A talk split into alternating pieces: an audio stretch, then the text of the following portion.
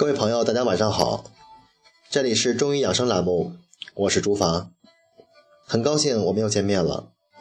那新的一年开始了，感谢你们对电台的关注，祝你们新年快乐，身体健康。嗯，上上一应该是上一年，上一年我们学习的是《四季调身大论》，还有一小段儿。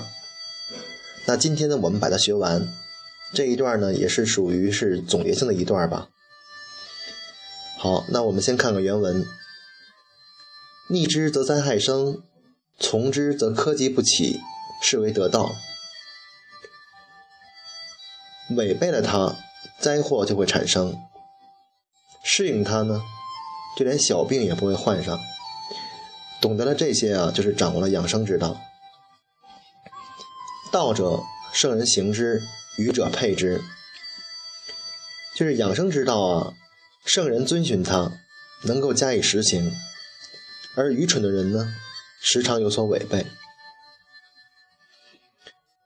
从阴阳则生，逆之则死；从之则治，逆则乱。治啊。在这里就是算正常的意思吧，乱呢就是紊乱，就是顺应四季的一个阴阳变化，就能够继续生存下去；违背呢就会死亡。同时顺应四季阴阳的变化，人体的生理功能就会很正常；同样违背了它，就会产生紊乱。反顺为逆，是为内格，格就是格斗的意思。就是相反啊，如果背道而行的话，就会使机体与自然环境相冲斥、相隔绝。是故圣人不治己病之未病，不治己乱之未乱。就是因此，圣人啊，不是在生病的时候才去治疗，而是在还还没有生病的时候就进行预防；不是在身体的功能紊乱之后才去调理。而是在身体的功能还没有紊乱的时候就进行预防，说的就是这些道理。夫病已成而后药之，乱已成而后治之。譬犹可而穿井，斗而助锥，不亦晚乎？就是说啊，当疾病已经生成的时候，你才用去治疗。身体功能紊乱了，你才进行调理。打一个比方，就像口渴了才去掘井，战斗已经开始了，你才去铸造兵器一样，不觉得晚了吗？这就让我们想起一个故事啊，就是扁鹊见齐桓公的故事。当时扁鹊就说啊，嗯，君有疾在腠理，不治将恐深；君有疾在肌肤。不治将一身，君有疾在肠胃，不治将一身。扁鹊当时就说啊，你当时在肌肤得病，我用针灸就可以治疗了；如果你病在肠胃的话，那我用汤药就可以了；如果病在骨髓，那我也没有办法了。可是皇宫那时候怎么说呢？他说了一句。医之好治不病以为功，就是医生啊，总是喜欢治那些没有病的，哎，当做自己的功劳。结果皇宫死掉了，所以这也是给我们现代人一个提示吧，一个警示，应该说是。好，那总结一下，这篇文章等于就讲完了。其实《四季调身大论》啊，主要就是强调顺应四季的一个变化，调节自己的一个身体。你看，平时是夏养阳，秋冬养阴原则，只要顺四时，哎，善养生的话，呃，才能让我们你的身体呢保持一个很好的状态。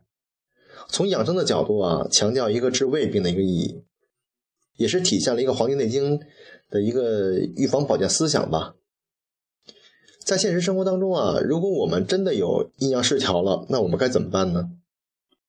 呃，不知大家还记不记得我们在上古天春论的时候讲过四个字“和于术数”。什么叫和？比如我们做酸辣汤的时候，放一点辣椒面刚吃完以后呢，可能会发汗，但是汗出太多了，如果放一点醋，吃起来会很舒服，这就叫和。那我们讲的阴阳和呢？其实阴和阳本身是一个不一样的，但它为什么能在一起？就是其实达成了一种平衡，它们本身达成了一种平衡。